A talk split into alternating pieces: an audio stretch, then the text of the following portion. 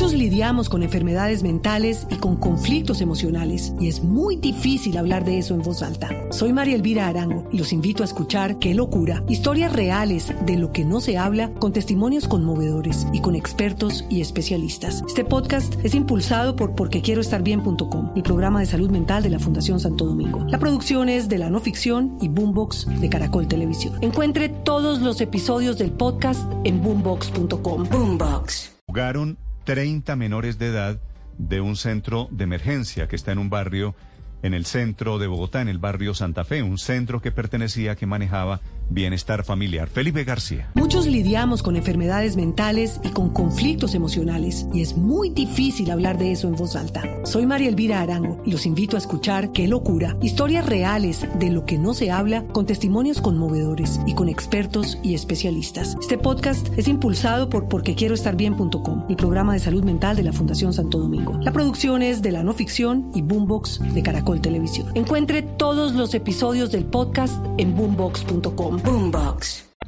Sí, señor Néstor, buenos días. Fuga masiva en un centro de protección a menores de edad. Al menos 30 jóvenes, como usted mencionaba, se fugaron de este sitio dejando a su paso varios destrozos, vidrios rotos y varios agredidos, entre ellos profesores y otros menores de edad que estaban también en el sitio al momento de la fuga que fue esta madrugada. Fue en el centro de emergencia Nuevo Nacimiento que queda en el barrio Santa Fe, exactamente Néstor, en la calle 22 de con 18 y que pertenecía al Instituto Colombiano del Bienestar Familiar. Estamos esperando en este momento el reporte oficial de las autoridades y según nos confirman de la alcaldía de Bogotá será la Secretaría de Seguridad la encargada de entregar el balance. Sin embargo, se desconoce quién tomará la vocería ya que conocimos que el secretario de Seguridad Aníbal Fernández de Soto está de vacaciones en este momento.